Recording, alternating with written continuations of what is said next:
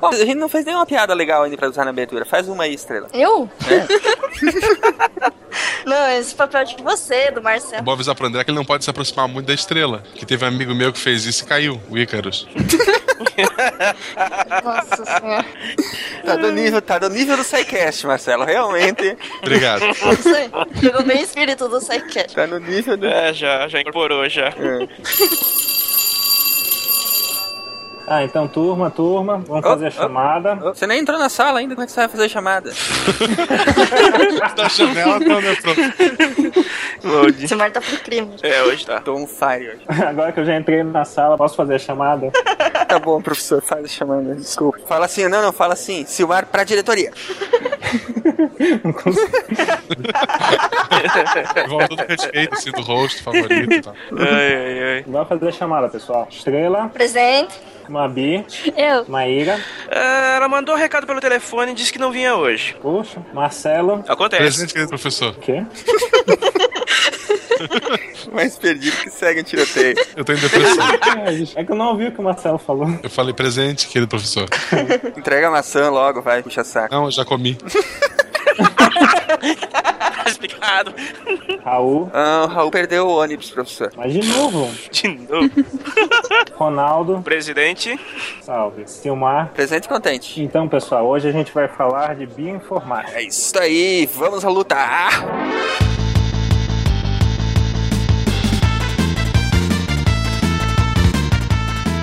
E aqui é Silmar de Chapecó, Santa Catarina, e a bioinformática é a junção dos usuários da informática com os pacientes da biologia. Isso não vai dar certo.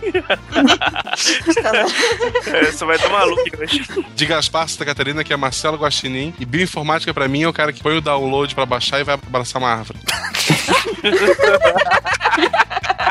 Que merda. É o que tem pra hoje, gente. É, é, é. Isso é a sua definição de informática biomédico? Isso. É, eu, eu já tenho biologia com informática. É download e abraçar. E olha que eu nem falei de maconha, porque eu respeitei as meninas. Falando aqui de Curitiba, meu nome é Mabi. Apesar de ser irmã da estrela, meu nome não é universo, não é sol, não é lua, não é buraco negro ou qualquer outra coisa assim. E sim, Pulsar, pulsar. não. É Mabi. E sim, e sim, é só isso, só quatro letras e não. Não é o apelido. Aí. Tu é Mabi e a tua irmã Estrela. É. É. Parabéns, papai e mamãe. Parabéns.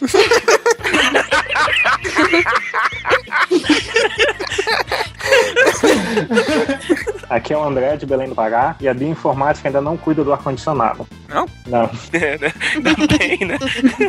Mas que, o que que faz essa ciência, afinal de contas? O do ar-condicionado não é. Tudo! Na verdade, o ar-condicionado faz parte do suporte. Você ri? Você ri? Eu já passei por isso.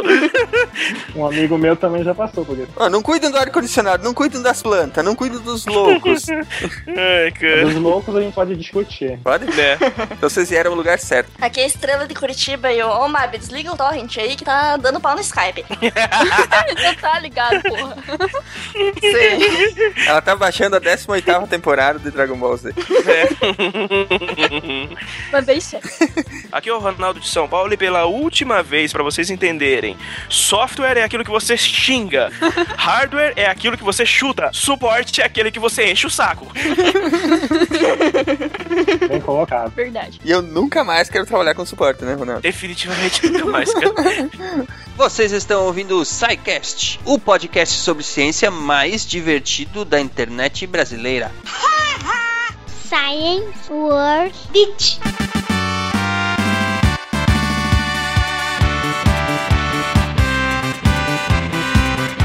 Muito bem, ouvintes do SciCast, bem-vindos à diretoria. E aqui comigo hoje está o Eduardo Baião. Eduardo, o que, que tu aprontou pra ser chamado na diretoria? Não sei o que eu fiz, o professor tá me acusando aí de ter feito uma campanha. Muito bem. O Eduardo Baião é lá do WeCast, né, Eduardo? Isso mesmo, Eu vou ser obrigado a colocar a música do, do Luiz Gonzaga na, na, na trilha sonora. por causa do meu sobrenome. Baião. Pode ser. Pois é, como é que tá a campanha pra levar o WeCast ao Android, Eduardo? A gente tá super bem aí, com o apoio de vários podcasters, inclusive o SciCast deu uma força pra gente. É isso aí, de- deu bem certo essa iniciativa de vocês aí de procurar os podcasters, né? Sim, sim, muito legal, né? É, porque eu sou ouvinte de podcast, viciado, e tem várias pessoas da Podosfera que, putz, eu sou maior fã, e a gente ficou imaginando isso, se não seria legal os, ouvintes poderem ter a oportunidade de conhecer mais de perto seus podcasters favoritos. É uma boa ideia, né? Pra nós também é interessante ter os ouvintes perto, assim, né? A gente foi construindo essa amizade, essa cumplicidade com os nossos ouvintes aqui e a gente tinha certeza que ia, durar pouco a, a oportunidade de participar do SciCast lá. Durou, o prêmio sumiu em questão de minutos. É, olha aí, alguém já foi lá e grampeou, né? Isso. E o pior é que já me falaram que eles vão querer programa sobre Prometheus. É. a ciência por detrás de Prometheus. Ou a falta dela, né? É. Então, mas conta um pouquinho pra nós aí, Eduardo, o que, que é o WeCast e por que, que vocês estão com essa ideia de levar, fazer essa versão para Android, né? O WeCast é um aplicativo, um player de podcasts, que até então estava disponível apenas no iOS. Ele, além de ser um player de podcast, que tem tudo que o pessoal pode, pode esperar de um player de podcasts, ele tem uma funcionalidade única, que é a capacidade dos ouvintes adicionarem imagens e textos relacionados ao que está sendo dito no- nos episódios, naquele exato ponto. Então, por exemplo, você cita algum cientista famoso aí, Newton, ninguém sabe a cara dele, um usuário pode ir lá, é, de dentro do próprio aplicativo, adicionar uma imagenzinha com a foto do Newton. Ou está falando sobre física quântica, algum experimento, alguém pode ir lá e recortar um diagrama e colocar para o pessoal dar uma olhada. Isso é bacana, é, é como se fosse uma ferramenta para integrar os ouvintes do, do podcast, é isso? Isso é, é levar a experiência a um outro nível, assim, porque às vezes só a experiência do áudio é, não dá para passar tudo, né? Aham. É uma oportunidade de você ter um. Se você quiser, você poder ter um extra. Os próprios ouvintes ou os próprios podcasts podem adicionar isso, né? Podem, mas a maioria é sempre o ouvinte Aham, mesmo. O pessoal É interessante, para nós seria interessante para poder pôr, por exemplo, um diagrama, uma imagem, né, que faltou para ilustrar alguma Sim, ideia, sim. porque muitas vezes al- alguma coisa você não consegue passar tudo, né, daquele conceito só no áudio, né? Apesar da gente tentar bastante e apelar bastante para imaginação dos ouvintes, às vezes, né? É, e às vezes vocês falam de coisas históricas também, aí é sempre legal ter um, poder É ilustrar. bacana, bacana. O aplicativo só existia para iOS e o pessoal sempre pediu pra gente fazer uma versão Android. É, até então não, não tinha sido possível. E agora a gente abriu uma campanha no Catarse para com, a- com a ajuda do pessoal tentar tornar esse nosso sonho aí uma realidade. Então a campanha já está no ar desde sexta-feira e para quem contribuir para a campanha a gente bola esses prêmios que é o pessoal poder participar de podcasts, tem outros mais lá. Mas se você quiser só ter ter uma cópia do, do cast, também tem um, um prêmio baratinho. Recompensa bem, bem acessível. É isso aí. Muito bem, Eduardo, muito obrigado por nos acompanhar aqui na diretoria do SciCast. Muito, muita boa sorte lá com o projeto do WeCast para Android, né? Muito obrigado. Não, queria agradecer para vocês pela oportunidade, pelo apoio. Eu sou muito fã do SciCast e vou, vou torcer para que vocês cresçam cada vez mais. Beleza, muito obrigado, Eduardo. Boa sorte lá com o WeCast para Android, né? Que dê tudo certo, que a gente possa ver logo esse aplicativo bacana aí lá na plataforma do Google. Muito obrigado. Beleza. Agora vamos lá para nossa aula, né? Que hoje tem aula. Aqui a diretoria, recadinho rapidinho, e vamos para aula, que hoje está muito bacana, é sobre bioinformática. Vamos que vamos. Vamos que vamos. Um abraço então, Eduardo. Até mais. Diz tchau pro povo aí. É. Tchau, povo. tchau, tchau.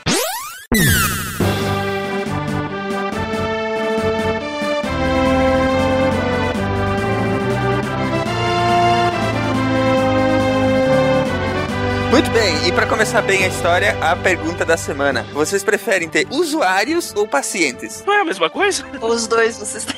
Não, não, não te enlouquecem do mesmo jeito? Não, é porque o paciente ele pode sobreviver ou não. O usuário sempre vai estar ali. Ele vai estar enchendo o saco. Depende da sua definição de vivo quando se trata de, algum- de alguns usuários, né? ô, ô Mabi, e se o teu paciente for um usuário, como é que fica daí? Perto dos dois mundos. Eu acho que fica a mesma coisa, sei lá. É a mesma coisa. Você vai prover um serviço, você tem que fazer ele funcionar de qualquer forma, não importa pra quem. Eita! Gente, É, é. aqui no caso a gente trabalha mais pro professor. Então o chefe manda, a gente obedece, baixa a cabeça e sofre. O teu usuário é professor, É. essa é a pior raça que existe. Como professor, eu posso dizer isso. conhecimento de causa, né? É, a pior raça, pior raça. Obrigado. Ah, cara, sei lá, mano. Eu já lidei tanto com o usuário, mano, que. Nossa, negócio nem de lembrar. Complicado. Tem um pessoal aí que, que escuta o SciCast, segue a gente, assim, amigos de. Que é muita história maluca, tipo, do cara foi chamado porque a geladeira tava fazendo um barulho estranho. É. E daí ele chegou lá, era uma colherzinha solta na parte de cima, e daí abria e fechava a colherzinha, batia e fazia barulho. É, cara. Campus que eu trabalho, teve uma vez que estourou um cano e gritaram: cadê o Matheus? O Matheus é o TI. Cara, eu já atendi chamada pra consertar ar-condicionado, pra mudar móvel de lugar, pra. Putz, Tudo que você imaginar. cara. Trocar a pilha do mouse. E pior, eu trabalhava no Tribunal de Justiça, ou seja, o TI era terceirizado. O único setor terceirizado era o TI, de um bando de concursados. Ou seja, tudo que eles não queriam fazer, eles jogavam nas suas costas. Aí, aí eu acho válido. Se você falasse não, você era reportado, porque você não tem Eu estabilidade acho nenhuma. válido. Como funcionário com estabilidade, eu acho válido jogar pro terceirizado. É, muito engraçado. Nosso TI lá, ele é conquistado. Esfrega na cara, vai, esfrega na cara. Cara, teve uma, teve uma vez que, mano, esse foi o dia que eu meio que me libertei, porque não, não teve escolha. Toda segunda-feira eu era chamado pra um departamento, a reclamação era sempre a mesma. Não tinha internet em metade da repartição. Aí eu chegava lá, e na primeira vez que isso aconteceu, levou um tempinho até eu descobrir que tinham desligado o hack dos servidores, né? Então ficava a, a internet de um lado funcionando normal e a outra desligada. Levou umas duas semanas até eu descobrir que isso acontecia no fim de semana, porque os faxineiros que trabalhavam no plantão desligavam o hack para ligar o ventilador na mesma tomada. Aí eu falei: "Ah, não, não é possível". Passou uma semana com isso, duas, três. Na quarta semana que eles fizeram isso de novo, eu não aguentei. Eu peguei um- uma folha A4, um pincel atômico, e escrevi: "Não desligar em hipótese alguma". Preguei lá, nunca mais. Nunca mais. Eu até pensei assim, 8 ou 80, ou eles não vão desligar ou eles vão me xingar muito, mas vamos ver que bicho que vai dar. Não me chamaram mais. Entenderam, né? E nunca mais limparam tua sala. Nossa, mano, e, e quando a gente tinha que atender sala de juiz? É pior ainda. É porque o, o juiz não, não, não tá nem aí. Dependendo do humor do magistrado, o que ele pedir pra você fazer, você vai ter que fazer. Independente se é da sua alçada ou não. E se você falar que não, ele é juiz, né? Ele pode fazer um despacho na hora, né? Pra te obrigar a fazer. Tá, mas é juiz ou pai de santo? Tá que pariu. Juiz vai descer. Teve um técnico que trabalhou antes de mim no lugar em que eu trabalhava. O juiz mandou. Era um juiz chato pra variar. Um desses que, que sobe no salto e se acha o dono da cada preta, entendeu? Ele pegou o técnico pra Cristo naquele dia pra pedir pra ele fazer uma coisa que não tinha nada a ver com o trabalho dele. O técnico simplesmente retrucou porque aquilo disse que não era da sua competência. O juiz entendeu que ele tava desacatando ele e deu voz de prisão. Puta que pariu. Saiu do prédio preso. Saiu do prédio preso. Ficou quanto tempo preso? Beleza, hein? Não, ele teve que ser escoltado pra fora, mas naquela confusão, como ele é terceirizado e o juiz reportou ele, ele acabou demitido, entendeu? Juiz é uma praga, cara. Quando você pega um juiz chato, é uma praga. Mas vamos lá, né? Eu acho que eu já enrolei bastante falando do meu terrível período que eu trabalhei no Tribunal de Justiça. No teu caso, então, você preferia ter paciência. Eu acho que eu preferia ter pacientes, cara. Pelo menos você tem uma chance de que eles não vão, eles não vão sobreviver, cara. O usuário não. O paciente é legal que se ele, se ele te incomodar, você mata, né? Dá pra fazer isso, André? É fácil. Bota pra dormir pelo menos, né? Maluco. Dá, Ah, dá, dá pra fazer. assim, a gente diagnostica errado uma mutação, dá o tratamento errado, a pessoa morre de toxicidade. Isso seria bom, né? Menos um mal. Não... Ai, ai, ai. As ideias. Eu parar de dar essas ideias, por favor.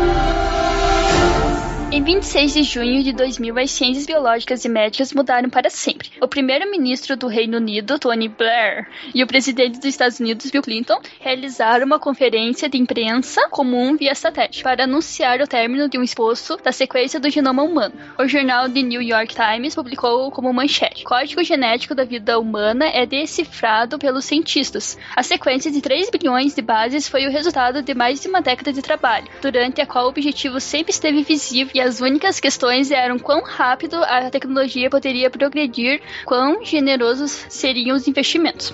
O genoma humano é fundamentalmente informação, e computadores foram essenciais tanto para a determinação de sequências quanto para aplicações em biologia e medicina, e já estão fluindo a partir desses dados. A computação contribuiu não somente com a sua capacidade natural para processamento e armazenamento de dados, mas também com métodos matematicamente sofisticados, necessários para se obter os resultados. A união entre biologia e ciência da computação criou um novo campo chamado bioinformática. Hoje, a bioinformática é uma ciência aplicada. Nós utilizamos programas de computador para fazer inferências a partir de dados obtidos da biologia molecular moderna, para fazer conexões entre eles e para derivar predições importantes e relevantes.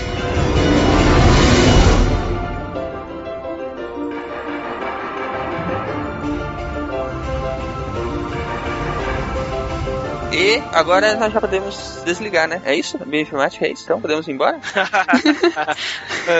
Assim, resumidamente, é, é isso. É a união entre a ciência da computação e a biologia com o intuito de analisar os dados biológicos que estavam se produzindo cada vez mais rápidos. Eu acho que eu coloquei na pauta, lá no final, uma imagem como seria a sequência de DNA antes de sequenciadores automáticos. Só para vocês entenderem o que eu tô falando. Então, até mais ou menos 2000, é, aqui, pelo menos aqui no Brasil, os sequenciadores automáticos ainda eram muito raros. E o que os pesquisadores faziam, eles faziam um gel enorme, onde eles depositavam a sequência e faziam a leitura da sequência de DNA dos indivíduos a partir dessas lâminas. Só que isso demorava muito tempo. E aí, em 1990, inventaram as máquinas que automatizaram isso, e as sequências que antes levavam muito tempo para serem geradas passaram a ser geradas em questões de horas. Isso só vem aumentando, que é o, a necessidade que se tornou da bioinformática. Isso tem a ver com o teste de DNA do ratinho?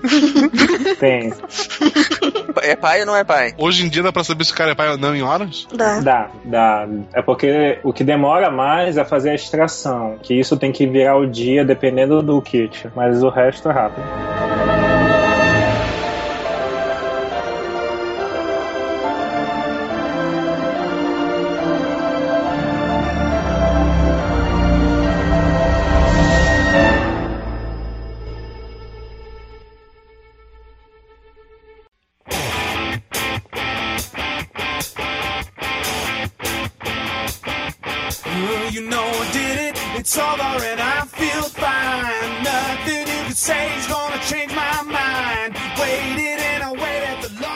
Agora nós estamos falando de uma ciência bem nova, né? A bioinformática em si, né? Como foi no pequeno texto que chama Bileu, isso conta o que? Uns 12 a 14 anos pra cá? É isso mesmo? É, o termo bioinformática é um pouco mais antigo que isso. Eu acho que foi falado pela primeira vez em 80, mas a bioinformática como uma área de estudo se estabeleceu mais ou menos nessa época do projeto Genoma Humano, que teve o desenvolvimento das máquinas de sequenciamento e se tornou necessário cada vez melhores algoritmos, programas, computadores para trabalhar com esse dado. Quais que seriam as áreas de atuação no caso da bioinformática? Porque são várias coisas que podem atuar dentro dessa grande área de pesquisa, né? Pergunta de pai, como isso pode dar dinheiro?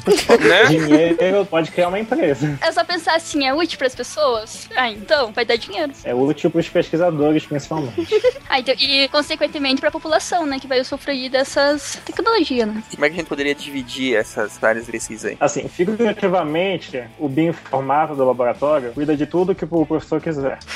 em palavras de verdade, a bioinformática tem algumas áreas maiores, que é análise de dados genômicos, a parte de proteômica, que vai analisar as proteínas da célula, tem estudos de imagens para análise de imagens e geração de diagnósticos, tipo, se foi usado Photoshop ou não? é, se foi usado Photoshop ou não. Photoshop em árvores, né? É. Os programas estão saindo que eles pegam a radiografia da pessoa e na mamografia, no caso, conseguem ver a mamografia e dizer qual o tipo de câncer, o grau da doença e como tira um pouco daquela, como é que eu posso dizer, da, do, do subjetivismo do médico, ele ajuda um, um pouco nesse diagnóstico e a estabelecer a, a doença em si. Assim, porque ele compara com bancos de dados, né, que já teve, né? É, tipo assim, ele tem um banco de dados enorme de fotos, que ele sabe que algumas fotos são um câncer maligno, outras são um câncer benigno. E aí ele é capaz, a partir da imagem nova que foi apresentada, ver se essa é mais parecida com maligno ou com benigno, e te dar essa resposta. Você tá falando no caso da área de estudo de processamento de imagens, né? É, essa é processamento de imagem. Ah, é que na verdade é assim, tá pra ser dividido, né, em forma tipo acadêmica, em três partes, que é bioinformática, processamento de imagem e sistema de, de informação em saúde, no caso da informática biomédica, né?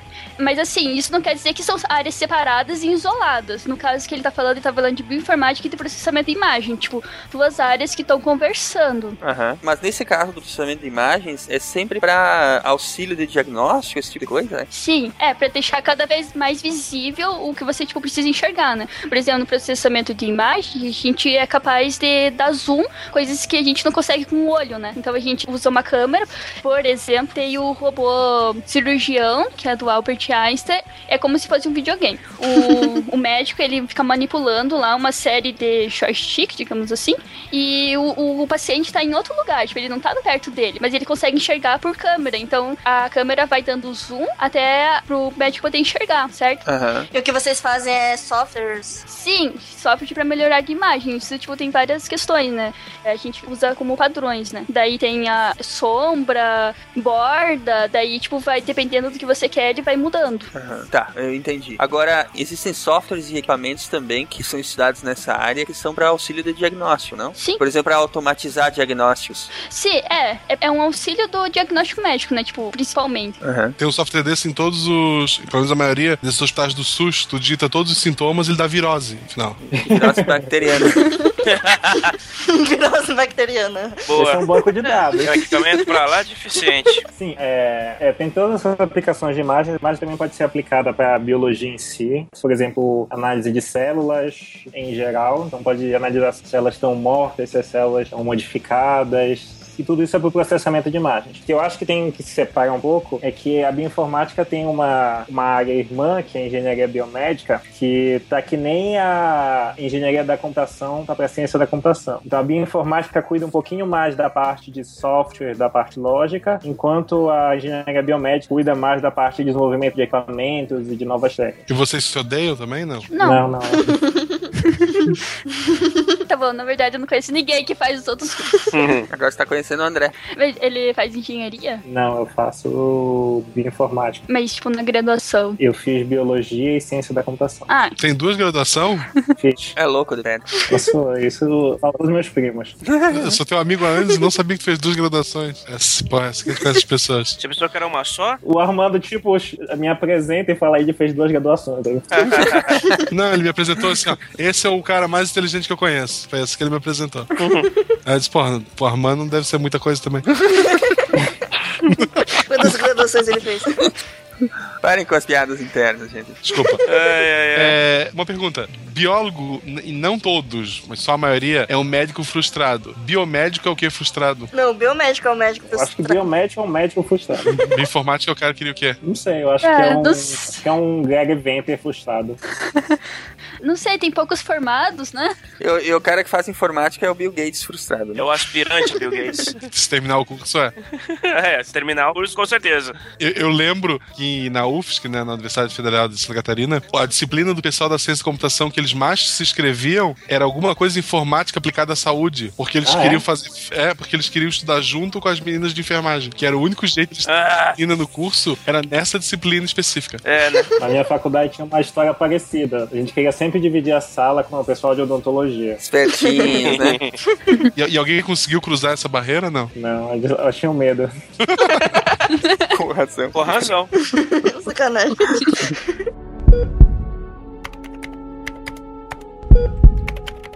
Bom, vocês já citaram aí algumas coisas sobre processamento de imagens, né? E também existe uma outra área que é de sistemas de informação em saúde, né? Do que, que é que exatamente trata essa área aí? Pois é, essa área trata principalmente da organização e manutenção de bancos de dados de dados médicos. São- Não pode ser outros dados biológicos também estão inclusos. E a brincadeirinha de disponibilizar esses dados para os médicos também entra nessa jogada, né? Sim, é, é banco de dados para fazer consulta e gerir dados médicos em geral. Para a partir de análise desses bancos a gente consegue fazer novas inferências biológicas ou médicas.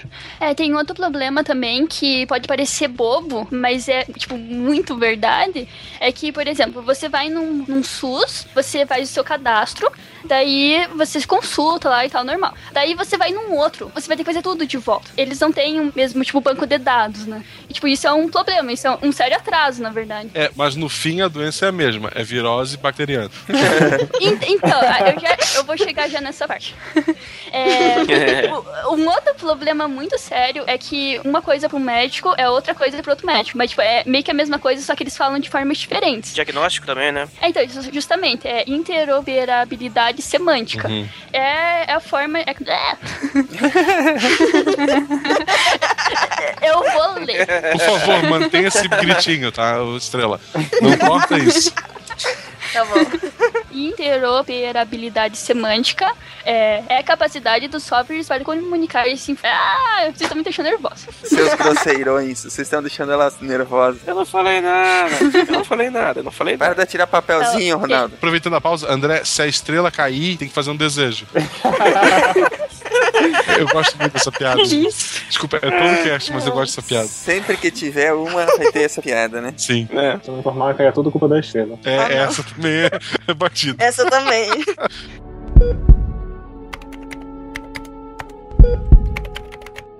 É a capacidade dos softwares para comunicar-se informações e ter essas informações corretamente interpretadas pelo sistema receptor, no mesmo sentido como previsto pelo sistema transmissor, corretamente interpretados. Significa que as informações transmitidas serão utilizadas da mesma forma adequada por um sistema de computador que está a receber, porque as implicações lógicas deriváveis a partir das informações transmitidas seriam as mesmas que o sistema transmissor derivaria. Então, se o, o- ele coloca. Ah, é que eu não sei termo médico, mas se ele coloca, tipo, algo. É É, tipo assim, biólogo e médico gostam de criar uns 20 nomes pra mesma coisa. Se tu for olhar no livro de biologia, tu tem o citoplasma, tem o meio intracelular, tem a matriz extracelular, um bando de coisa que é pra dizer a mesma coisa. Ah, sim. Tem o citossol. O citossol, É o citossol. é o citossol, citoplasma, matriz intracelular, entre outras coisas, pra dizer a mesma coisa. Então o que acontece é que tu precisa ensinar pro computador que essas coisas são iguais, pra ele poder passar a informação correta pra adiante. Olha só, existe uma área de estudo que estuda isso, é? Como fazer os profissionais se entenderem. É, mais ou menos. Sempre tem, né, cara? É importante. Caligrafia é o nome dessa área que faz entender os médicos. Porque às vezes você vai ser atendido por um médico e depois ele vai passar, sei lá, por um especialista. Tipo, daí ele não tem que ser a mesma coisa, entende? Que vai cair no software direto. Hum, interessante isso. Essa é uma das partes mais interessantes da parte do sistema de informação, na minha opinião. A cadeira de rodas parece se movimentar sozinha. Anda para frente, desvia de obstáculos, sem que o cientista toque em nada. Ela é impulsionada por um motor, mas a direção é comandada pelo cérebro.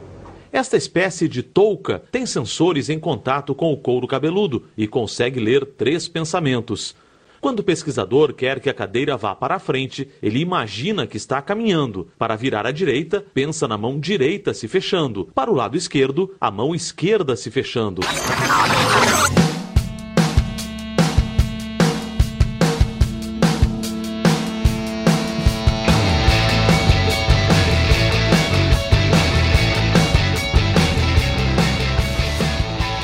Outras áreas dentro dessa divisão do sistema de informação da saúde incluem a biomedicina, que foi o que vocês comentaram antes, dos robôs fazendo operações à distância, né? Telemedicina. A telemedicina e também medicina personalizada, no caso, que seriam o quê? É assim, cada indivíduo ele possui características próprias e únicas, principalmente geneticamente. Somos todos especiais, né? Mas, porém, muito amado. Isso.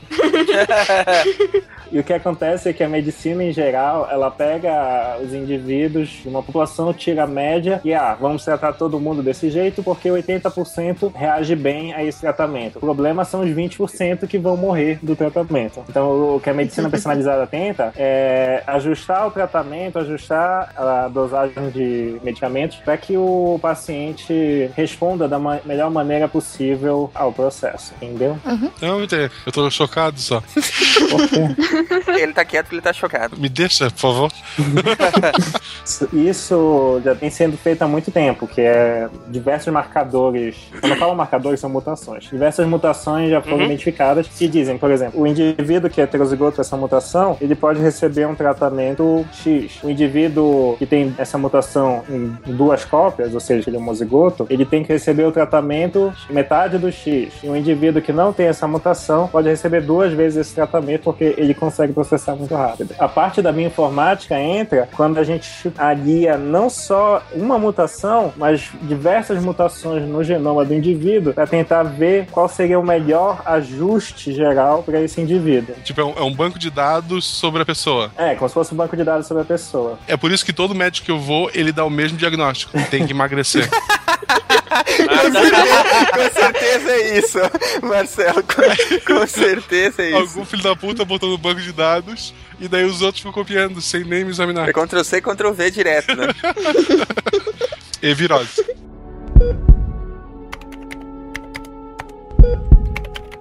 Bom, outro campo que a, a, bioinformática atua com força é a genômica, né? Que nem vocês comentaram antes, a forma como era feito o, é, é, os exames de DNA antigamente era uma coisa bem não dá pra dizer primitiva, né? Mas era, era complexo e, demorado, né? Sem a ajuda é. dos computadores. É. Era caro e demorado. É. A gente vai colocar aí no post depois essa imagem que o André gentilmente colocou na pauta. Algo que me aparenta que é uma ficha de leitura de bases nucleicas, né? É isso? É, de DNA. Que era feito através de raio-x, né? Isso mesmo. Aí tu comparava duas pessoas e tentava fazer um teste, é isso?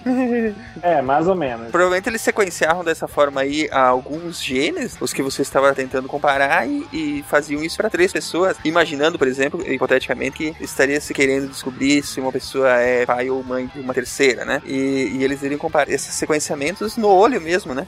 A comparação é, direta. O que acontece é que eles organizam até de uma maneira para facilitar isso, não que seja muito fácil. Uhum. Se você ver na imagem, ela tem umas quatro colunas. Então, cada par de quatro colunas é uma amostra. E aí, o que os pesquisadores faziam é colocavam uma régua e iam deslizando para comparar qual era a base que tinha sido chamada em cada posição. Um negócio bem, bem complexo mesmo. E, e, sendo que depois que começou a se usar os computadores para fazer esse tipo de coisa, a gente tem exames é, genéticos até bem complexos que são realizados em poucos minutos, né? Sim. Isso, isso já é usado para bebê, por exemplo, nasce, tu pega uma amostra e já sabe se ele vai ter algum tipo de doença genética? Algumas doenças sim. Mas isso é feito atualmente? É, dá para fazer isso até quando a mulher tá grávida. É, pode ser feito quando a mulher tá grávida se tiver alguma suspeita, por exemplo, de anencefalia e tem algumas outras doenças que eu não lembro direito, mas geralmente é mais logo após o, a criança nascer, que tem exames como o do pezinho, que é para diagnosticar algumas doenças genéticas. O pezinho usa essa, essa, sequência? Mas o exame do pezinho não é sequenciamento genético, não, né? Ele trabalha com outros marcadores, não é?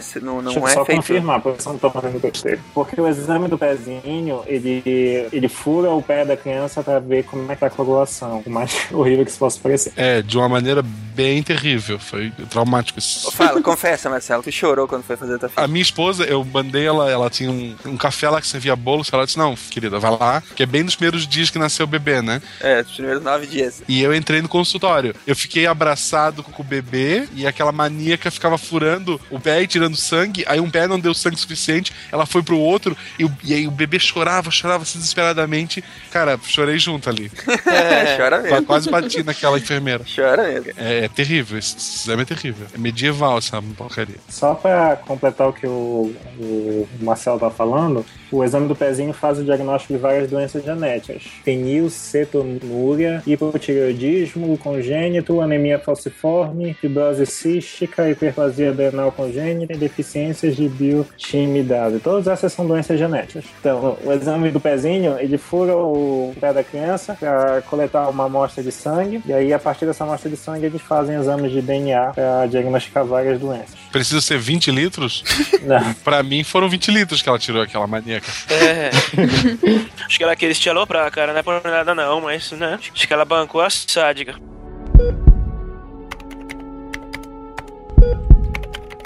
No caso, o que, que viria a ser genômica, ô André? É, genômica é a parte da bioinformática que busca estudar todo o genoma de uma espécie. No meu caso em específico, eu estudo a espécie humana. Nossa, então, pegou a mais difícil logo, né? mais chata. que mais dá dinheiro. Mas dá dinheiro, justo? É, é bom, é bonito.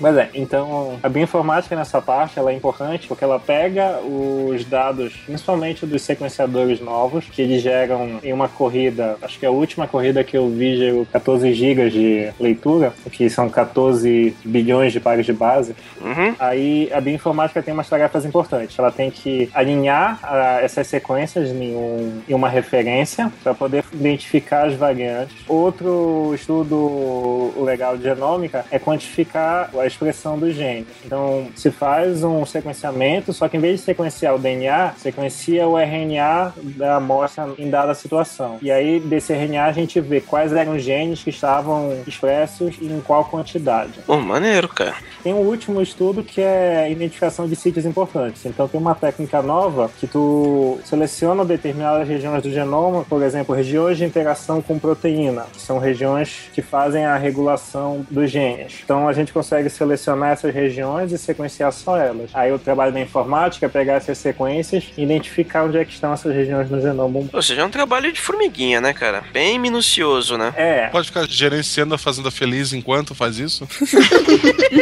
pode. Dá pra rodar um bot da Fazenda Feliz enquanto faz isso.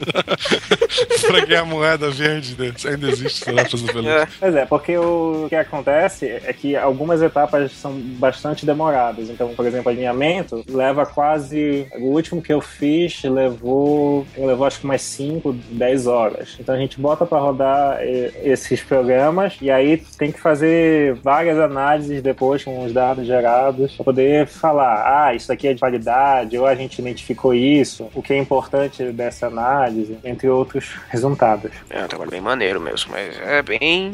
dá um bom trabalho mesmo, mas é legal. Uma revista bem legal de fazer. É um trabalho é trabalhoso porque a gente tem que ajustar bem as coisas, mas é ele dá resultados muito legais de se trabalhar e de se analisar. Bom, toda essa junção aí do trabalho de informática, normalmente com software e hardware, né? Sim. Podem ser trabalhados e a parte de medicina e biologia, né? É, isso aí tudo é pra quê? Pra facilitar, né? Algumas coisas ou dar alguns benefícios tanto para pacientes quanto para médicos, quanto para agilizar diagnósticos e esse tipo de coisa. Quais seriam assim algumas vantagens que a gente poderia listar desse trabalho da junção entre essas ciências aí? Então, assim, a junção da biologia e da informática, ela tem trazido alguns benefícios para a biologia, que é a capacidade de processar uma quantidade de dados muito grande. Então, mal se trabalha com sequências pequenas de 600 pares de bases, se trabalha com sequências enormes de bilhões de pares de bases para identificar diversas questões biológicas ou mesmo trabalhar com bases de dados enormes de anotações genes. Traz uma velocidade muito boa na análise, porque isso que antigamente era manual, levaria semanas ou dias para ser feito, a gente consegue responder em questões de horas e consegue fazer inclusive coisas que não seriam possíveis há alguns anos atrás. Indo mais ou menos na sua linha de raciocínio, assim, ter equipamentos mais modernos para facilitar o que a gente já queria fazer antes. Tem, por exemplo, o hemograma, que antes era a contagem de hemácias, plaquetas e leucócitos manualmente. Agora é um processo automático que ele usa um detector de luz para contar células pequenas, os linfócitos, células médias e células grandes, que daí a gente tem a, o número de uma forma bem mais E rápida. bem mais precisa. É, a eletrocardia digital é a mesma coisa. Antes era aquele papel, né? E agora tipo, é a forma automática. Uhum. Que é um arquivo eletrônico, né? A gente não usa mais papel pra fazer isso. Acho que vocês já viram os filmes que é tipo uma impressora de atividade sísmica, Sim. é, plotando o eletrocardiograma da pessoa. É. Pi, pi, pi, pi, pi, pi. Não vão morrer, não vão morrer. É legal quando para, né? Bi, bi, bi, bi, bi, bi. Não se preocupe, depois a estrela coloca o, o- efeito sonoro. De verdade. ok. Não, mas ficou legal. Quer fazer de novo, Mabi? Eu sou a favor da versão da Mabi. Então, mas aí como. Eu, eu acho que, assim, a recomendação estrela, mantém o áudio original. Então tá.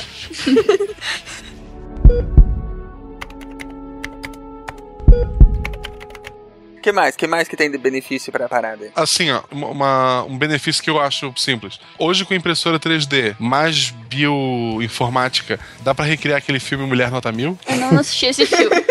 Possessão da É clássico esse. Os ca- Basicamente, os caras de- definem no computador a mulher perfeita e imprimem ela. E daí ela ganha vida. Mas dá pra aumentar e diminuir o tamanho dos peitos, isso é importante. É, o maior orçamento do filme foi naquele Porque cena. além de tudo é personalizável, você pode escolher o tamanho que você gosta. É, Hoje em dia dá, né, também. É, silicone, ele faz isso. É. É aquele que um piazinho de 10 anos que ele inventa uma amiga virtual. Não, não, não. Esse não. Esse é um grupo de adolescentes, aquele filme bem adolescente, e Dead realiza o sonho de todo homem que faz informática. Arrumar uma namorada. Mas eu até nem sei como é que não tem mais dinheiro nesse tipo de pesquisa, cara. Porra, no Japão eu acho que é só isso. O filme é do John Hughes, é, já é o suficiente pra dizer que tipo de filme que é. né? É, filme de adolescente da década de 80. É isso aí. Ah, tá. Bora lá, o que mais que nós podemos ah, listar no campo sério da bioinformática? Tá, por meio da realidade virtual, a gente pode mapear veias subcutâneas.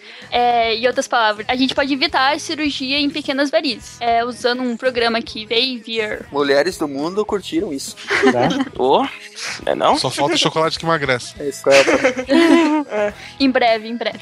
É, complementar nisso, teve, eu acho que teve recentemente, recentemente eu falo, acho que uns dois anos atrás, um, um surto de uma infecção na Europa. Interessantemente é que teve o início do surto, dois dias depois se sabia o genoma completo da bactéria, já se sabia a origem e qual era a resistência dessa bactéria, tudo porque a bioinformática foi capaz de fazer essas análises. E porque era na Europa. Porque na Europa. Né? Na África. Fi- fi- Fica a crítica. Ó, a gente pode falar mal da Europa, mas os laboratórios de genética daqui do Brasil não estão muito atrás dos laboratórios fora do Brasil. Isso é bom? Isso é bom. Ou lá fora tá muito ruim? aliar conhecimentos das ciências biológicas com a informática, duas áreas que parecem distantes. Em informática biomédica, o aluno vai aprender sobre o linguajar técnico, gestão hospitalar, anatomia, entre outras coisas que fazem parte do universo das ciências ligadas às áreas da saúde. Tudo para desenvolver softwares que auxiliem na solução de problemas no setor de saúde.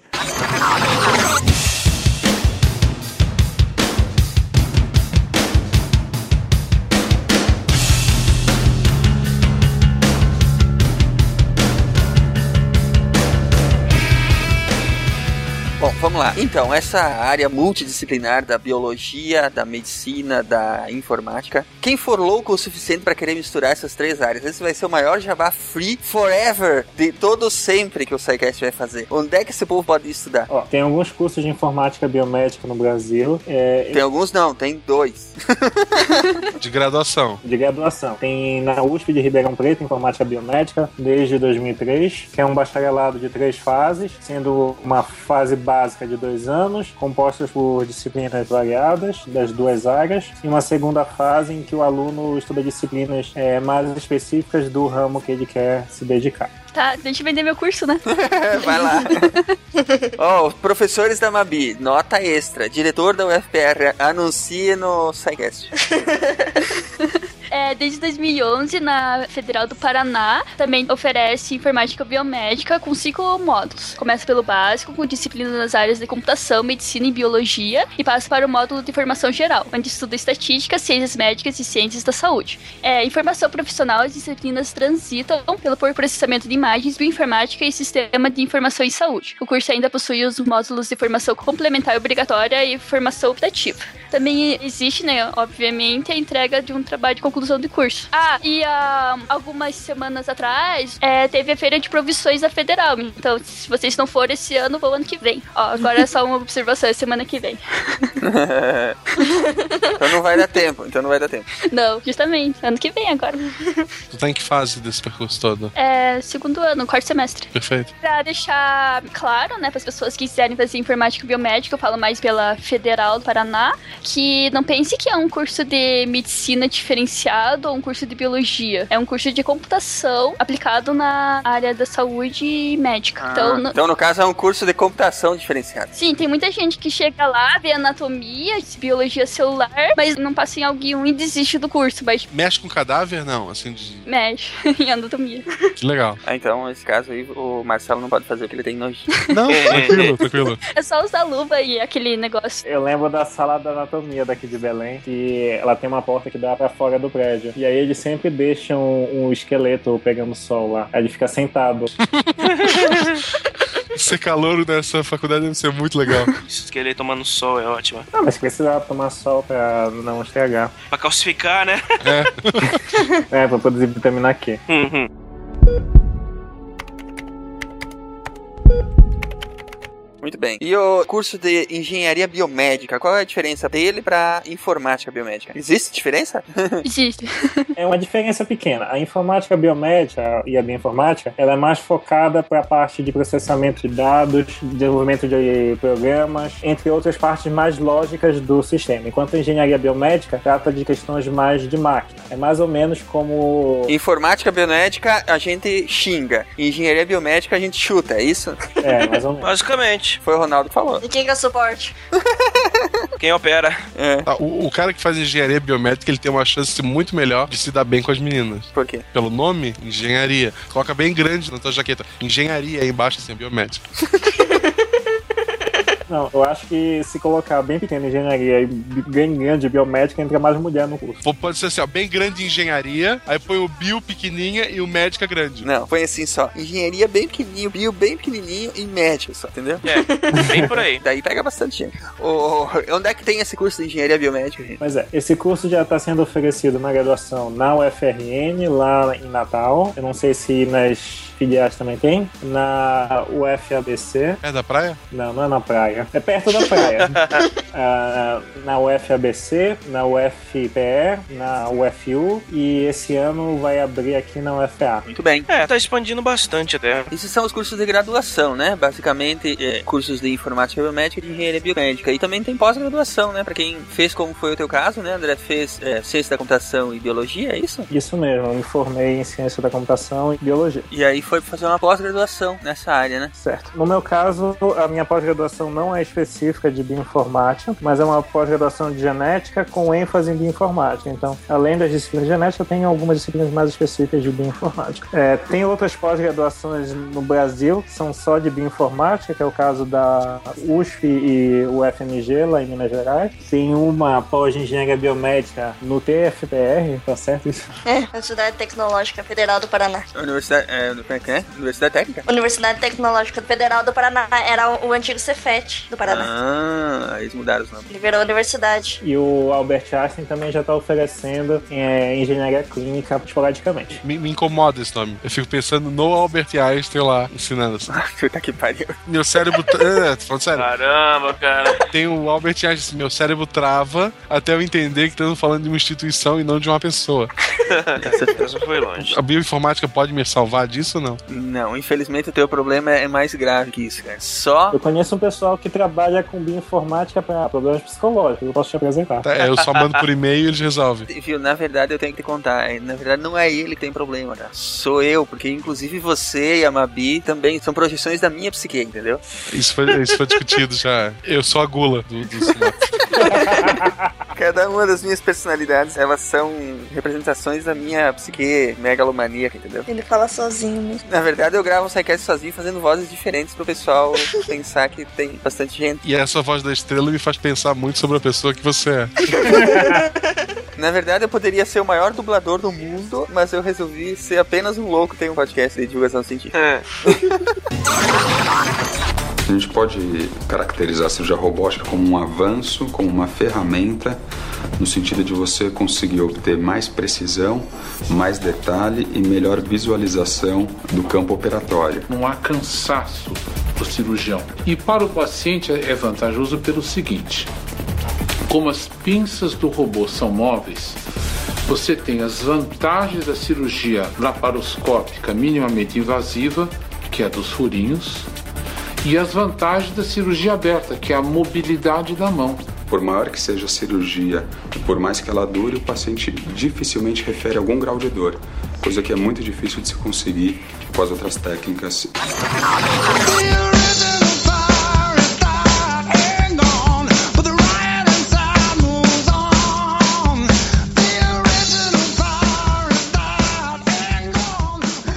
Às referências que os ouvintes estavam loucos que nós tiramos referências. Vamos pôr as referências de volta. Então pronto, aqui quem manda são os ouvintes, tá decidido. Sabe que o cliente tá sempre errado, né? Sim, mas é, no caso aqui, se a gente não fizer o que eles querem, eles param de ouvir. Então a gente tem que fazer o que eles querem. Tá. Vídeo. Olha só, pra quem quiser ver a bioinformática sendo utilizada, não achar que é só coisa do futuro, tem esses vídeos, por exemplo, dos médicos de Londrina que usaram o Kinect pra manipular imagens em salas cirúrgicas. Também tem o que a Mabi comentou que é a cirurgia robótica, né? Que o médico ele fica de longe fazendo a cirurgia no paciente. E também aqui uma série de vídeos bem legais que eles usam o Google Glass, tipo, pra, por exemplo, enfermeiras no hospitais que elas não precisam ficar segurando papéis e tal, que elas têm tudo ali no Google Glass, tipo, pra ver o histórico do paciente e tal. Tipo, isso já, já é mais comum ser usado. Ou pode ser usado em cirurgia também. É, recentemente já foi usado. Aham. Ó, nesse vídeo que ele usa em cirurgia, ele fala pra uma repórter tentar fazer um. um- é, ele tá entubando, acho que um paciente. Daí, tipo, se ela não tiver com o Google Glass pra ver passo a passo como faz, ela não consegue fazer. Daí, quando ela coloca o óculos, ela vê certinho e consegue fazer a operação. Eu ainda posto no Instagram. E se falhar, ainda parece game over. Né? Game over e o sonzinho, né? Isso. Isso, Você perdeu o paciente. Deseja continuar? Deseja tentar novamente? É, né? Muito bem. E o que mais? Eu acho que pode colocar também aí que todos esses sites de curso online, Coursera, edX, eu acho que tem no Khan Academy, tá nesses três sites de cursos online, de vez em quando abrem um curso de bioinformática introdutória, muito legais, com aulas muito boas de professores renomados na área. Então quem tiver mais algum interesse, quiser ver como é que funciona, É de graça o curso? é de graça. Alguns desses tu pode pagar é, um extra para receber um certificado, mas tu pode assistir só por assistir. E também tem uma série de exercícios, se tu quiser fazer. Bem, quais as próximas referências em vídeo que nós temos aí? É, tem um filme que a gente já tratou anteriormente, que é o Gattaca, Experiência Genética, que vira e mexe a gente volta a falar desse filme. Esse filme é bom. É, sim, esse filme é muito legal. Tem o Splice, a nova espécie. Esse eu não cheguei a assistir. Quem... É, não, esse não é o Splash? Mostrei minha vida, não, né? Não, meu filho, Não, é é... outro. não. Que no final ela afoga o Tom Hanks, é. É, aquela fogo Tom Hanks. Não, é. Que achei errado. Não, esse chama Splice, a nova espécie. Quem assistiu esse filme? Eu tenho ele em DVD aqui em casa. Você assistiu? O filme não é bom, mas. eu, eu não consegui terminar de ver o filme, ele é muito bizarro. É, a história do filme são dois pesquisadores que resolvem fazer um experimento genético de criar uma espécie híbrida entre humano e algum outro organismo que eu não lembro. Tudo pra, tudo pra dar certo, né? É claro, tá tudo certo, né? É espírito hacker, né? Eles fizeram pra ver se dá certo. É, no filme ela tem uma justificativa lá, ela quer criar um organismo modelo para fazer testes, e aí ela precisa que ele cresça rápido e não sei mais o que. Hum. É mais coisas. E aí eles criam esse organismo meio que na surdina, só que por algum motivo o parceiro dela, que é marido dela, se apaixona pelo bicho, e aí eles começam com. Zoofilia. Xenozoofilia. Xenozofilia. É, né? tu inventou essa palavra agora, né? Agora. Aí o bicho ficou ciumento e resolveu matar todo mundo. É. Aí eu parei de ver o filme. Ciúmes é sempre um problema. Nesse caso era um ciúme doentio, né? Tudum. Também acho que deveria manter o áudio original. Ah, se o lance foi esse negócio de tipo combinar DNA humano com outra coisa, dá pra falar do a experiência, né? Aquele que tinha a Natasha Henstridge. Não, esse nós já falamos. Esse já falamos. Fala só dela, então. Então, tinha Natasha Henstridge, pronto. Que o filme todo ela queria cruzar. Tá, eu já, eu já, tô vendo os filmes que vocês querem falar aqui. Vamos lá direto pros games. Marcelo, me fala, me fala o que que prototype tem a ver com bioinformática, cara. Ele tem. O cara tem poderes biológicos. É um experimento do governo, ele ganha, tipo, garras e coisas legais pra destruir a cidade. Garras e coisas legais, muito bem. Agora eu quero que você me diga o que que Elder Scroll tem a ver com bioinformática. Pra criar personagens, tu vai combinando tipo de DNA, tipo de cor, de olho, de não sei o que. Dá pra combinar cachorro com gente? Não, mas tem uma raça que acho que é tipo humano com, com lagarto. Tem humano com guaxinim? Não, o dia, o dia que tiver vai ser. Sua filha?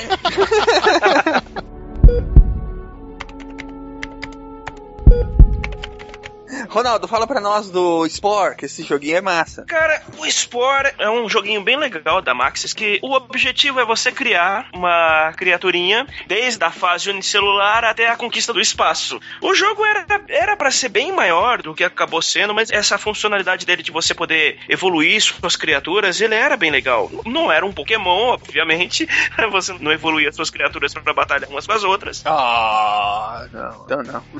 A grande meta do jogo era criar criaturas com pênis gigante. Pode procurar no YouTube. Todo mundo tentava criar uma raça que tivesse um negócio gigante balançando. Meu Deus do É céu. verdade. É verdade. Cara, a internet não. É tudo doente mesmo. Mas o Spore era um jogo bem legal. Pena que ele não fez muito sucesso, mas ele era bem divertido, sim, cara. Pra quem quer entender um pouquinho sobre combinação de DNA e evolução, ele é meio on passant né, nesses assuntos, mas dá pra você pegar a ideia, mais ou menos. Ele é divertido, ele é legal de jogar sim. E o Fatality é falar que Minecraft Advanced Genetics Mode. O que, que é isso? É um mod pra Minecraft pra você criar bichinhos com pênis gigantes? É, eu... não sei disso, mas. Não, não é isso. Mas é, eu tava pesquisando e aí eu encontrei esse jogo que aparentemente é um mod do Minecraft que permite criar outros organismos a partir de material genético que coleta. E aí tem todo um processo lá que tu tem que sequenciar o material, tem que botar numa máquina pra gerar um, um organismo novo, não sei o que. Deve melhorar pra caramba o jogo, hein? É muito. Pô, deve ficar divertidíssimo. Agora, além de estar blocos, eu vou sequenciar genoma. Cara, eu, eu tô na espera do mod definitivo do Minecraft que vai ser introduzir texturas em alta resolução. Esse vai ser o mod do Minecraft O definitivo. nome disso é Lego. Boa. Eles já querem lançar pro Oculus Rift. É, o, o Notch disse que não quer, não. Desistiu. Não, mas ele publicou de novo, falou que tá pensando. Ah, tá pensando, quanto vão me pagar? É o que ele tá pensando. É, exatamente. Quanto que o Facebook vai me pagar pra eu trair meus princípios? tipo isso. E o Assassin's Creed? É, o Assassin's Creed ele tem aí daquela ideia de. Tem a Animus, né? Que é uma, uma máquina que analisa o DNA e do DNA fica registrado coisas de teus antepassados. E daí tu pode reviver. É, memória genética, né? É, memória genética. É muito pseudociência do SciCast, acho. É, é, pro jogo é, mano, mas e, e outra? No caso, se você for avaliar bem, o Desmond é o pior personagem da franquia, mano. Ele só tem ancestral fodão, mano, mas ele é um merda. Completo. Você olha pro Desmond e fica pensando, como é que esse cara descende desses outros, mano? A família de não escolhe, cara. É fada. É, não é só ele, né, cara? Estragou na geração dele. Se chama endocruzamento. É verdade. Endocruzamento. É quando parentes se cruzam. Ah, olha aí. Eu sabia que tinha putaria. Tinha putaria extreme nesse jogo. Eu nunca joguei, mas eu, eu ia falar que tinha que ter putaria extreme pra ter estragado o cara. Não, e é legal que se tu parar pra pensar que é memória genética, o fim de todo o jogo devia ser o mesmo, que era o cara ejaculando. Ai, cara. Ah, Jesus. Eu me segurei pra não falar em Prometheus.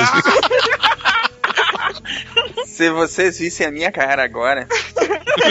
se tu parar pra pensar, o cara ele jogou o material genético dele no rio pra nascer os seres vivos, não foi? Então se tu for sequenciando o genoma, no fim tu chega naquele bebê gigante. Quer dizer que ele se masturbou e, e jogou no rio o negócio? Não, ele, ele se matou. Seria um filme bem mais divertido se fosse a tua versão. A minha versão é a versão XXX sem cortes. É, deve ter a versão. Não, tomara que não, cara. Tomara que não. Deve ter, cara. Regra 64. É, se existir alguma coisa na internet, tem a versão pornô. Exato. Assassin's Creed me contaram que tem. Eu nunca vi. Me contaram que tem a versão. E contaram, né? Me contaram. Contaram, né? Aham. Sei. Depois manda o link aí que fiquei curioso. Eu pausei o torrent. A primeira necessidade veio do centro cirúrgico. Como manipular imagens sem o toque? Surgiu, através do Kinect, essa possibilidade. O fato de não ter o toque das mãos é uma vantagem, primeiramente, pelo risco da infecção hospitalar. O médico pode estar a uma distância de até 4 metros, até mais, dependendo do, do ambiente, manipulando atrás da mesa cirúrgica, manipulando perto do paciente. Isso é uma vantagem, já que ele não precisa se deslocar.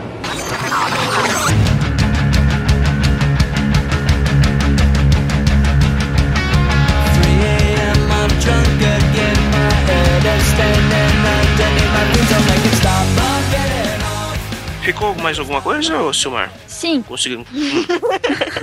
Como assim? Eu já tô pondo pijama. Marcelo já tá de pijama, mas se vocês quiserem acrescentar coisas aí, acrescentem. Não, eu tô vestindo pijama. Eu tô vestindo pijama. Espera de pijama aí, ué. Não, não, eu sempre gravo nu. É pra dar só. Nossa, essa visão foi do inferno, cara. Isso aí era realmente necessário? Desculpa, eu só tô dividindo com vocês. Essa é a própria definição do overshare, né, cara? É, too much information, cara. Vai lá, Mabs. Depois você se assusta aí. Com... Então, aqui tem mais uma aplicação de bioinformática que eu acho que vocês vão achar interessante. Vocês conhecem o Wearables? Wearables. Aham, dispositivos vestíveis, né? Tipo o smartwatch, né? Aham, então, justamente. É, só que agora eles fizeram biochips disso. E eles vão começar a colocar na pele, no organismo humano. Daí, com isso, eles vão conseguir. Que antes eles já conseguiam, tipo, frequência cardíaca. E agora, colocando com esses biochips, fiz agora só o médico aproximando com um smartphone vai conseguir tudo, todos os dados do paciente. Então, tipo, ele vai poder saber a frequência cardíaca, o consumo calórico e até os hábitos de sono, né? Se é que vocês me entendem. O meu não vai querer saber isso. Então, o médico vai aproximar o celular, aí no celular dele vai aparecer virose bacteriana. É. Que legal, cara. Isso é maneiro, mas você sabe onde que isso vai dar, né? Apocalipse, tá? A Bíblia. Todos serão marcados na mão e na testa. É, exatamente, exatamente. Aquela velha conversa de ficar colocando chip embaixo da pele e ser o número da besta. E blá blá blá, e blá blá blá, mesma conversa de sempre. Mas isso aí é verdade. Isso aí é verdade, eu Eu, concordo. eu acho que o povo que coloca chip embaixo da pele é bem besta. Você sabe que já estão com um projeto de lei aqui no Eu não sei aonde exatamente no Brasil, mas estão querendo fazer um projeto de lei para proibir é, o uso de biochip. É? Digam isso pras vacas. Vaca usa, tem rebanho que é marcado. E pros carros, que já são chipados também. Sim, mas assim, se você colocar o biochip, a proposta que eles têm aqui é que você não vai mais precisar tomar o anticoncepcional, não vai mais precisar, tipo, aplicar aquela injeção de diabetes. O, o chip, ele vai fazer isso sozinho. Ah, eu já- é- essa de não precisar mais tomar anticoncepcional já caiu uma vez. né? Já caiu. Já caiu uma vez. Aqui no artigo eles ainda não explicaram, porque é uma perspectiva futuro, tá certo? É, provavelmente o chip vai detectar quando a mulher tá no período fértil e vai tocar um alarme. É o mínimo que eu espero. Wiu, wiu, wiu, o pessoal se afasta. Vai ter de TPM também? Você sabe que tabelinha não funciona, né? Ah, não, mas não é tabelinha, tipo, tem que tomar todos os dias. Ele vai soltar no mesmo período de tempo, então não tem perigo da pessoa esquecer. Ah. Cinto de castidade Wi-Fi. Eu ouvi falar que vai ter tipo um controle remoto pra regular isso. Pra não que seja boa ideia, mas bem. Você pode controlar pelo celular também. Pelo menos é a proposta aqui Eu, da. que- eu queria um que desse choque. É, da LG, Motorola e Samsung. E da Apple. Motorola? Ih, caramba. Só não pode bater, senão ele quebra. Contanto que não seja Nokia. Peraí, peraí, peraí, peraí. Motorola, Samsung e Apple? É isso? É, que É, é certeza, Ronaldo. É o apocalipse. É o apocalipse. Pode marcar na tabelinha. Pra ter essa loucura. Ô, ô, spoiler, pô. Ó, spoiler. Não fala do apocalipse? Não, mas o mais legal de Apocalipse é aquele pessoal, não sei se eles ainda estão na ativa, que eles queriam um pedaço do Santo Sudário pra clonar Jesus. Porque, segundo a Bíblia, quando Jesus voltar, o mundo acaba. E eles queriam forçar o Apocalipse. Aí. eu poderia apoiar isso. Faz sentido, né? Como diz o Atlas, faz todo sentido biológico.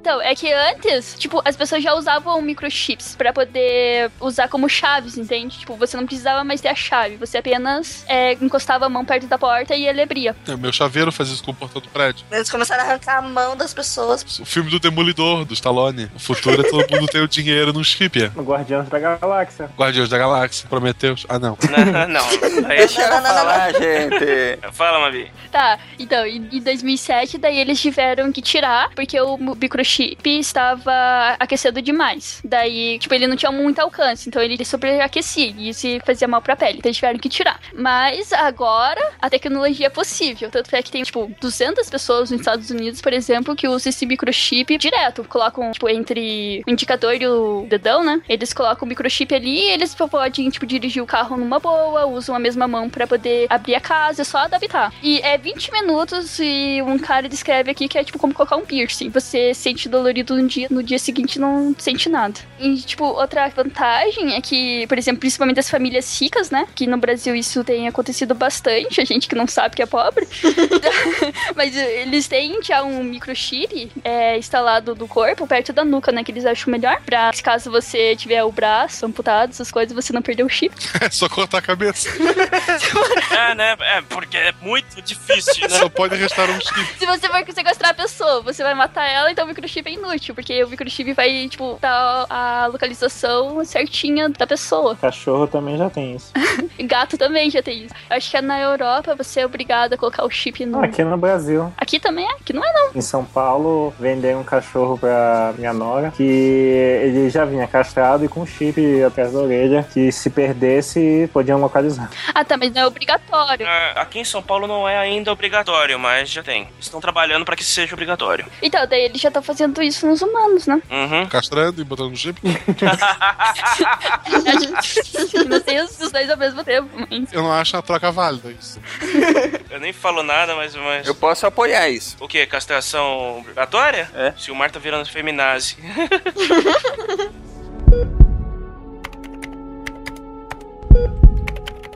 Eu tinha comentado antes, tem algumas empresas que prestam serviço de análise de DNA, que são empresas brasileiras, fazem mais a parte de análise genômica, que é processamento de sequências, identificar variantes no genoma do organismo e etc. Mas também tem outras empresas que fazem diversos testes genéticos, e aí eles têm algumas bases de dados por trás que eles fazem inferências da história do indivíduo, da árvore filogenética, dos potenciais riscos da saúde do indivíduo. Não que seja a melhor medida ética, mas existem diversas empresas que prestam esse serviço de maneira simples. Uma dessas é a 23andMe, ah, eu lembro dessa empresa. é, é uma empresa um pouco contraditória por causa de algumas medidas que praticam, mas é mais ou menos assim, tu paga 100 dólares, eles te mandam um kitzinho para coletar o teu DNA, tu despacha de volta, e aí eles, depois de analisarem, liberam no site deles uma série de análises genéticas do teu DNA. Então eles vão te falar a tua linhagem materna, a tua linhagem paterna, a, a história da tua família, vão também dizer se tu tem predisposição a algum tipo de doença,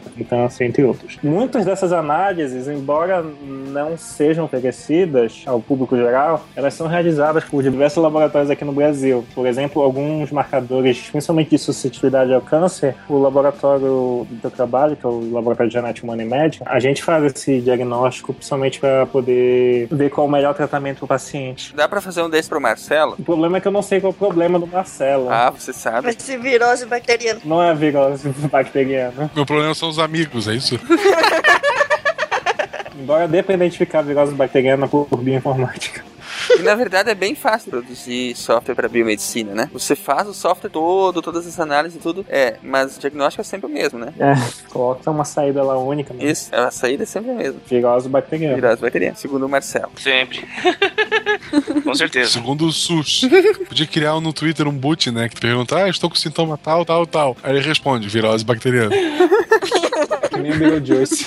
O Google do SUS, né? É, o Google do SUS, tu digita todos os teus sintomas. No fim ele te dá virose bacteriana. Sim, melhor do que o médio alguma coisa que. Ah, eu tô tossindo, ah, você tem uma infecção da terceira aorta, vai morrer em três dias. Não, eu tenho um amigo que sofreu um acidente de moto, era virose bacteriana. Darwin tá olhando. Né? Então, é, é isso? Acabou? Então, mas uma coisa. Porra. Tá, última então, Marcos. Eu tô brincando.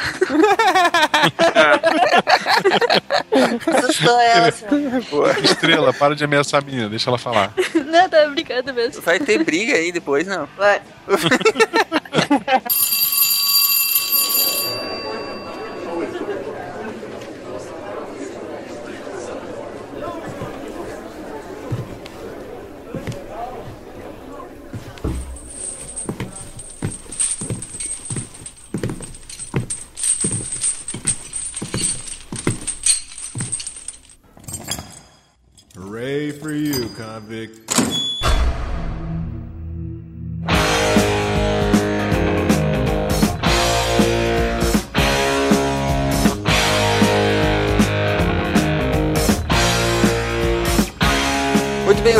SciCast, amigos do Pause, true amigos do Pause, bem-vindos à detenção do SciCast. Vamos à chamada desses meliantes que estão aqui porque andaram aprontando em sala de aula. Jorge, Oi, eu?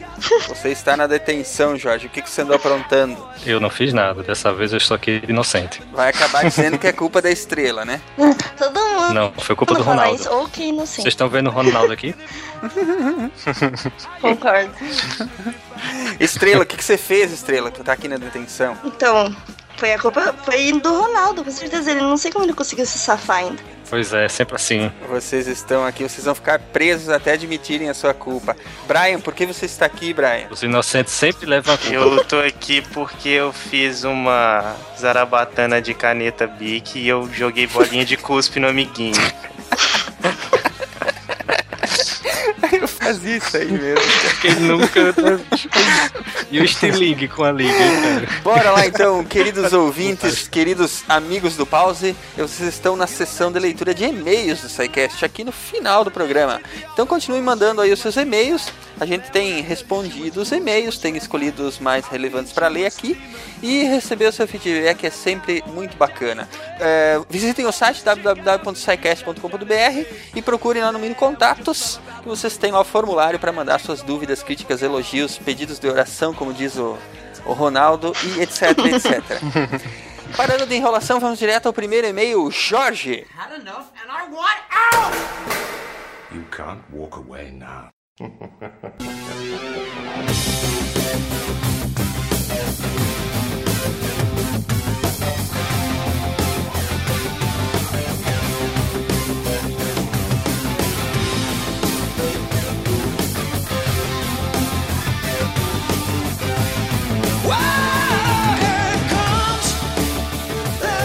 Vamos lá, pessoal. Primeiro e-mail do nosso ouvinte João Paulo Rank, ou Anki, né?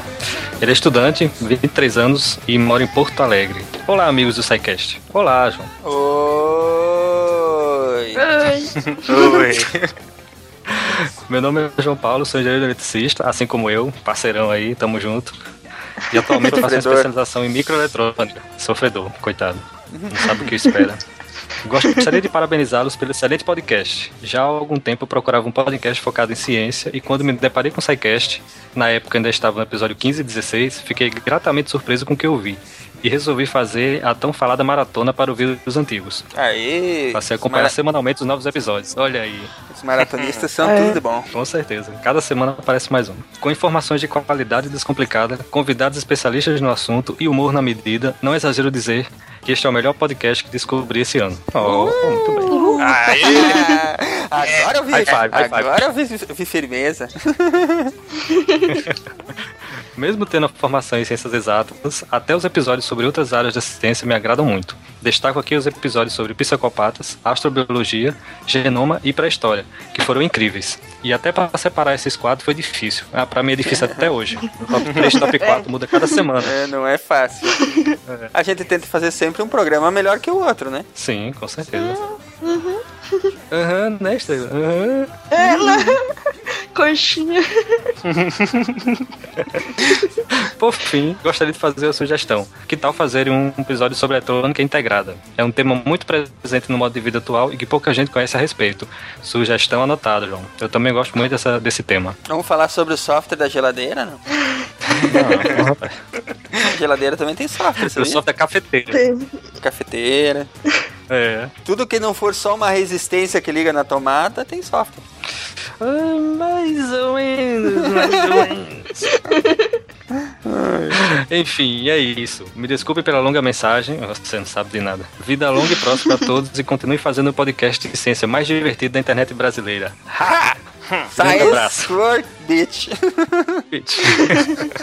Cadê a vinhetinha? É, cadê a vinhetinha? Valeu, João Paulo. Muito obrigado pela sua mensagem. É sempre legal é, receber mensagens de ouvintes que estão fazendo maratona ou que fizeram maratonas, né?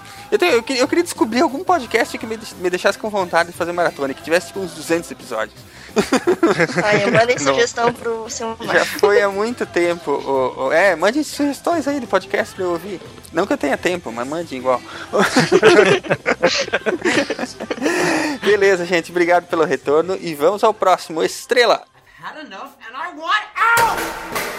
You can't walk away now.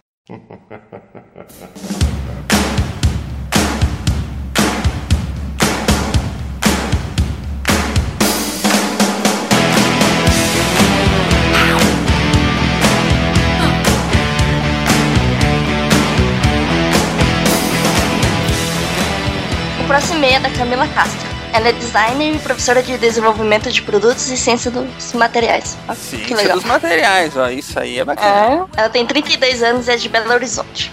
Olá a todos, bom dia. Bom dia! Bom dia. Essa também é Boa educadinha, né? tarde. De manhã. ela, é- ela, é- ela é educadinha também, que, que nem a Larissa do outro dia. Ela disse de que, de que período do dia ela tá escrevendo. Então, boa noite, Camila. Descobri o podcast de vocês recentemente e quero dizer que estou adorando a maratona. Mas confesso que estou economizando os episódios para ter mais do que escutar por um bom tempo. Já consideraram fazer Faço um podcast diário? Mas eu faço também Eu faço Olha o que, ela tá pedindo aí. Ela tá pedindo pra fazer o podcast diário, gente. Diário! Tá Quer que matar gente. olha O que Silmar, o Silmar tem essa ideia de fazer isso, né? Eu que não deixei. É, Vocês querem me matar, gente. Os podcasts de biologia são muito, são muito interessantes, talvez por estarem longe da minha área de atuação. Gostaria de ouvir um programa sobre clonagem. Hum. É, Será? assisti Será? a série Orphan Black, clonagem, dá pra fazer assim. Dá, né? É, mas é muito dos anos 2000, né? É muito. Como é que é aquela novela? Como é que é o nome daquela novela? O clone? É. Clone. Que tinha, que tinha aquele cara que não sabe atuar lá, como é que é o nome dele? Putz, tem tantos? Ai, seu. Manda e-mail explicando pro seu Marcos. Assisti a série Orphan Black. Já viram? Recomendo muito. Eu já vi. E é muito Bom. legal. E eles têm clones. É, olha aí. Aham, é Já legal. anota a referência na pauta lá. né? É, que trata do assunto e fiquei imaginando até que parte a ciência já evoluiu na clonagem. A série tem uma consultora, mas ela não é cientista, e sim uma historiadora. É bem interessante o trabalho dela, mas queria ouvir o lado de um biologista ou geneticista. Biólogo, né? Biologi, biologista é fogo. biologista. É, o que acha da sugestão? Abraço. Sugestão anotada, Camila. É, daria um programa interessante, apesar de que ele foi bastante esgotado já na mídia, né? Mas é, seria interessante fazer um pra ver exatamente o, o que, que você avançou, né? Porque faz um tempo já que isso não, não tá muito, É, muito presente tá por aí, né? disso Não volta a- aos, aos noticiários. É. É. Qual é o estado da arte da clonagem hoje em dia? Muito obrigado pelo e-mail, Camila. Obrigado pela, pela audiência. Continue com a gente aí que. é, não precisa economizar os episódios, não. Toda semana sai um. Não precisa se preocupar, não. Você falou isso aí. Eu É. ri foi com um cara que tava no Twitter comentando. É, meia-noite saiu o SciCast. Eu não ia dormir mesmo? O pior é que tem Vou ficar o aqui pessoal, o escutando. pessoal que fica ali esperando da meia-noite, né, cara? Pra poder baixar o Vai negócio. ver que é o caso dela, né? É. Bom, vamos adiante. É, o próximo, Brian. Had enough and I want out! You can't walk away now.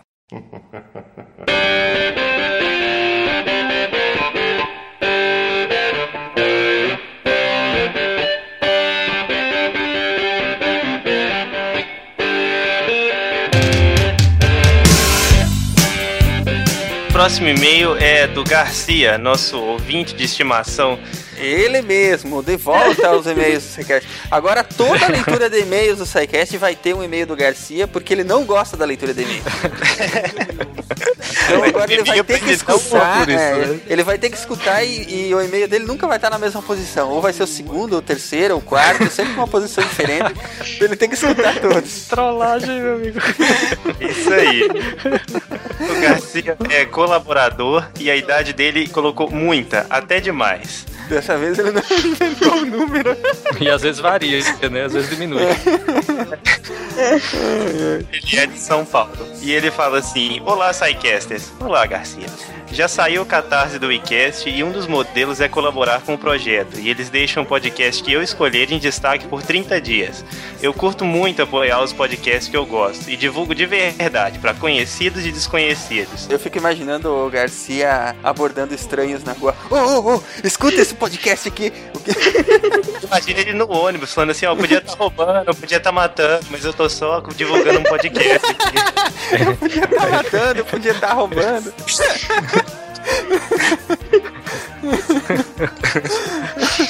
Ele já chega e coloca o fone no ouvido do cara, né? Escuta aqui, escuta aqui. E ele fala assim: fico feliz de ver que está dando resultado, que o podcast está crescendo. Fiquei orgulhoso de ser abordado por um punhado de pessoas num evento que fui aqui em São Paulo. Além disso, se o podcast vende algo, eu compro. Não que eu use, mas eu compro camiseta, caneca, livro, o que for. Surgiu essa oportunidade e eu, amarradão, fui lá ajudar o WeCast e pensei: ah, é, eu acho que o podcast não é meu. Melhor perguntar pra eles se eles acham válido e querem esse espaço de divulgação. E é isso. Aguardo o parecer. Grande abraço pra vocês. Ô, Garcia, é, é, pedido deferido. Ele falou que aguardando, aguardando o parecer deferido. Toda ajuda para divulgação é sempre bem-vinda, gente. O, o Garcia, nosso ouvinte de estimação, está sempre presente, está sempre brincando. Não só, não só no, no programa, mas nas redes sociais, ele está sempre interagindo. É um cara muito bacana. E muito obrigado pelo apoio, Garcia. Quem mais quiser, quiser ajudar o pessoal do iCast lá, um, uma boa iniciativa deles, né? Essa que a gente está apoiando também. E fiquem à vontade para sempre divulgar o SciCast onde vocês puderem. Quanto mais ouvintes, melhor, né? Com certeza. É, o WeCast era o antigo Mega Boga, né? Isso, Eles mudaram isso. de nome, né? Alguns, Uhum. alguns talvez não saibam. E agora eles estão fazendo esse catarse pra poder levar o WeCast pro Android. Exatamente. O André não, não vai colaborar. O André falou pra mim off que não vai colaborar porque eles não vão fazer pra o Lumia, pra o Windows Phone. Só vai colaborar se ele tiver a versão pro Windows se, Phone. ele, se ele tivesse um celular, pelo menos, mas tem um Windows Phone, cara. Olha o bullying.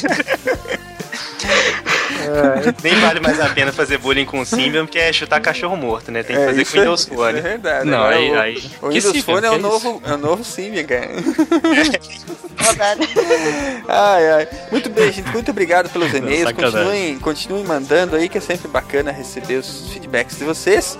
E é o fim. Acabou-se por essa semana. Até semana que vem. Nos vemos no próximo episódio do SciCast. Tenham todos aí uma, uma excelente semana e tchau, tchau. Digam Tchau, tchau, Tchau, gente. meninos. Tchau.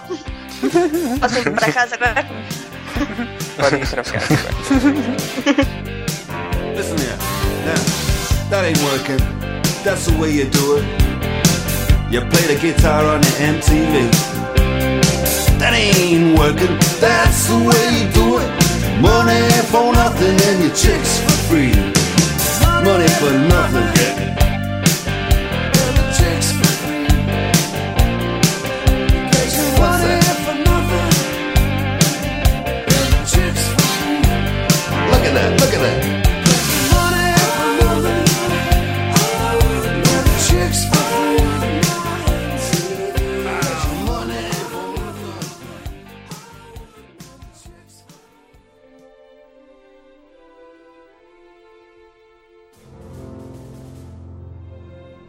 Se a ciência não for divertida, então alguma coisa errada. Tem que ser divertida, a coisa mais divertida que tem é a ciência.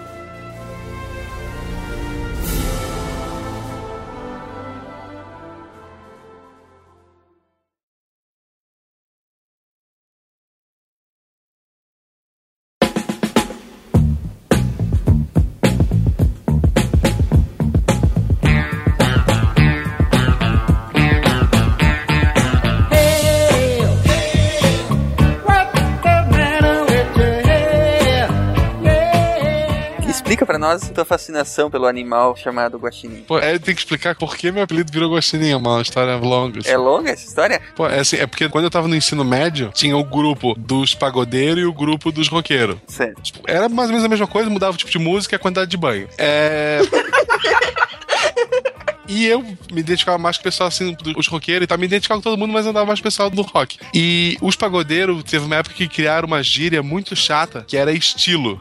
Tudo é estilo. Ah, porra, pô, professor, essa tua roupa é estilo. Ah, não sei o que é estilo. Ah, não sei o que. Tudo era estilo. E a gente, pra sacanear, ao invés de falar estilo, a gente falava esquilo. Esquilo.